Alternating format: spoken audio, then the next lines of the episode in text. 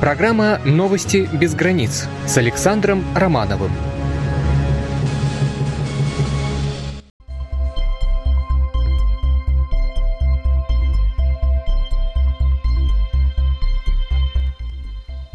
Добрый вечер, уважаемые радиослушатели.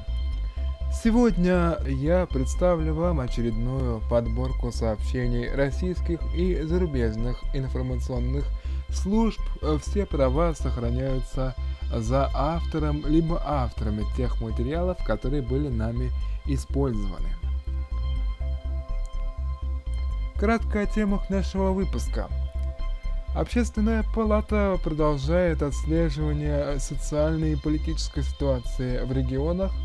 Роскосмос представил предварительные данные о причинах э, нештатной ситуации с кораблем э, «Прогресс» и ракетой «Союз», а также в Москве состоялась премьера оперы, исполняемой э, в 40-е годы узниками фашистских концлагерей малолетними детьми.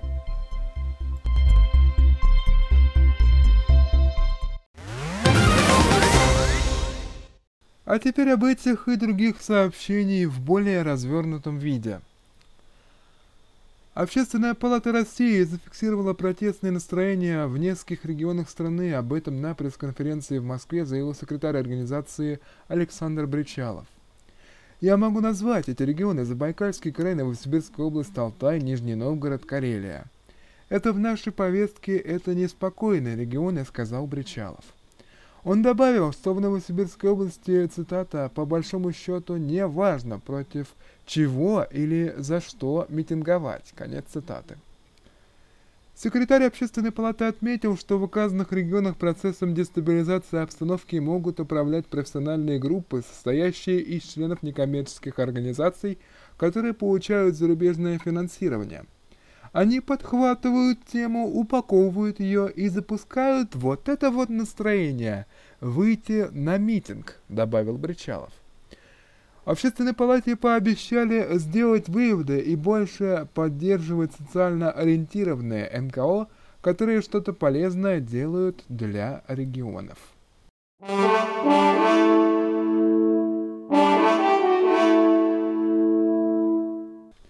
Сегодня Государственная комиссия под председательством заместителя руководителя Роскосмоса Александра Иванова – представила предварительные выводы по ситуации с прогрессом М-27М, запуск которого был осуществлен 28 апреля 2015 года с космодрома Байконур. В целом, пуски отделения прогресса М-27М проходили в штатном режиме до момента его отделения от третьей ступени ракеты-носителя «Союз-2-1А», на 526 и 716 секундах полета произошло нештатное разделение третьей ступени ракеты-носителя и прогресса. Корабль оказался на орбите с апогеем на 40 километров выше, а третья ступень ракеты-носителя на орбите с апогеем на 20 километров ниже расчетной траектории выведения. Изучив все материалы, члены Госкомиссии пришли к предварительному выводу, что объективно подтверждены версии нештатного разделения – включающие два последовательных события, связанных с разгерметизацией, вскрытием после выключения маршевого двигателя третьей ступени ракеты-носителя сначала бака окислителя, а затем и бака горючего третьей ступени ракеты-носителя. Работа Госкомиссии продолжается. Для окончательной классификации характера причины, приведшей к аварийному исходу пуска, требуется проведение углубленных расчетно-теоретических исследований – дополнительное моделирование и проведение ряда экспериментальных работ, что и будет делаться.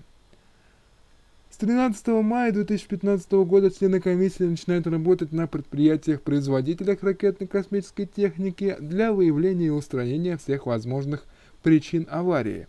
Как ожидается, окончательные выводы Государственной комиссии будут представлены 22 мая 2015 года.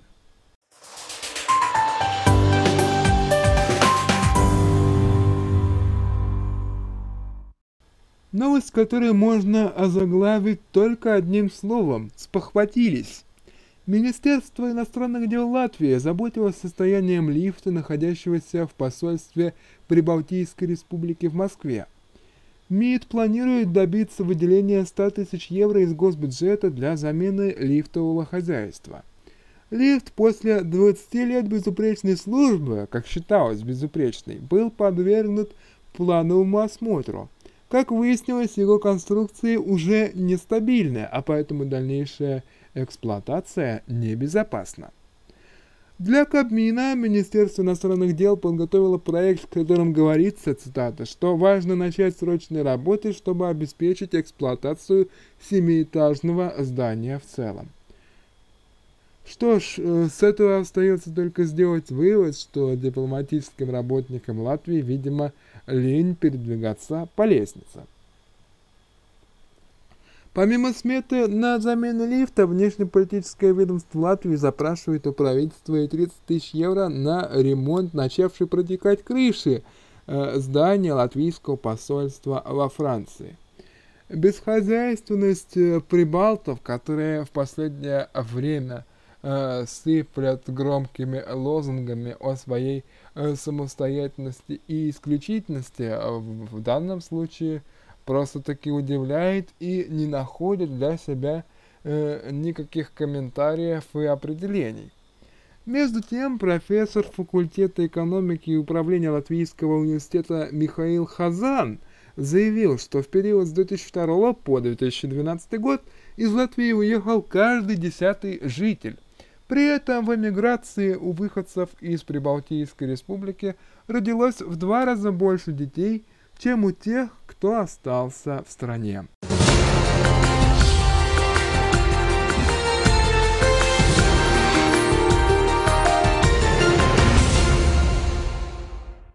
Серьезные ремонтные работы ожидаются в ближайшее время и на Манежной площади, однако назвать их внезапными для тех, кто занимался э, подготовкой проведения военного парада Э, на Красной площади нельзя, поскольку вот уже все это время, пока на Красной площади в течение этих лет в парадах участвовала тяжелая военная техника, приходилось после этого проводить э, восстановительные мероприятия.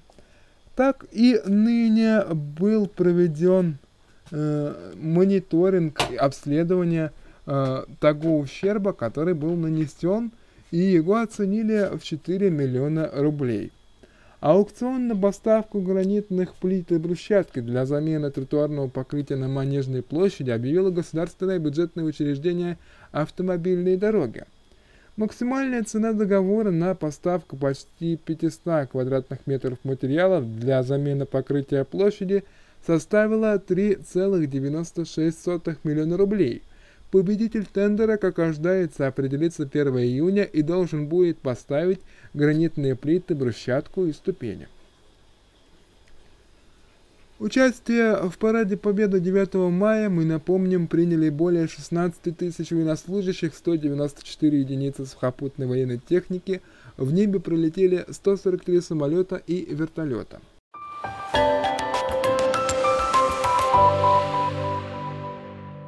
Далее в нашем выпуске новости культуры. В Москве прозвучала опера «Брундибар», исполнявшаяся в концлагере во время Второй мировой войны.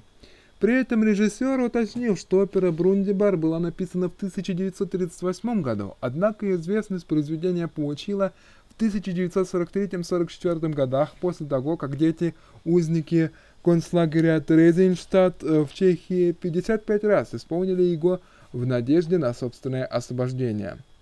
Эта опера 70-х годов поется и на немецком, и на английском, и на других национальных языках, именно в память о детях, которые были в нацистских концлагерях и которые там погибли, отметил режиссер. В филармонической постановке участвуют солисты Академии игрового искусства имени Попова, Большой детский хор Всероссийской государственной телерадиокомпании и Государственный академический камерный оркестр России. В этот же день в столице открылась выставка, посвященная истории создания оперы.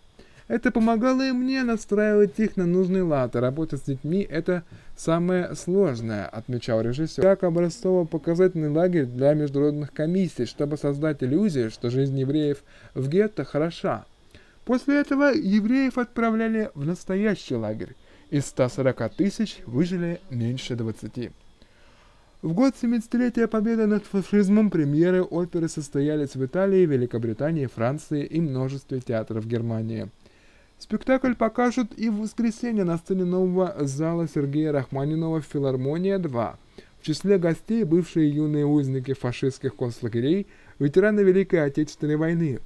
А в фойе можно будет увидеть выставку, составленную из документальных архивных материалов о постановке оперы в 1943 году в самом лагере Терезин.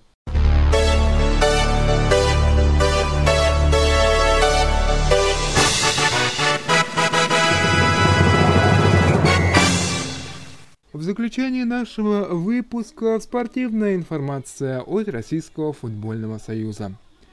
12 мая юношеская сборная России игроки 1998 года провела тренировку перед третьей игрой группового этапа против сборной Шотландии на Евро-2015. Сборная России отправилась на стадион Черноморец-2, чтобы провести предматчевую тренировку перед игрой со сборной противника. Тренерский штаб попросил футболистов с первых минут активно войти в рабочий процесс и провести тренировку в хорошем темпе. Сборная Шотландии в третий раз выступает на европейском юношеском турнире для игроков до 17 лет. Самое успешное выступление прошло в 2014 году, тогда шотландцы добрались до полуфинала, где уступили Голландии 5-0. Шотландия играет в футбол в силовой манере, характерной для классических британских команд.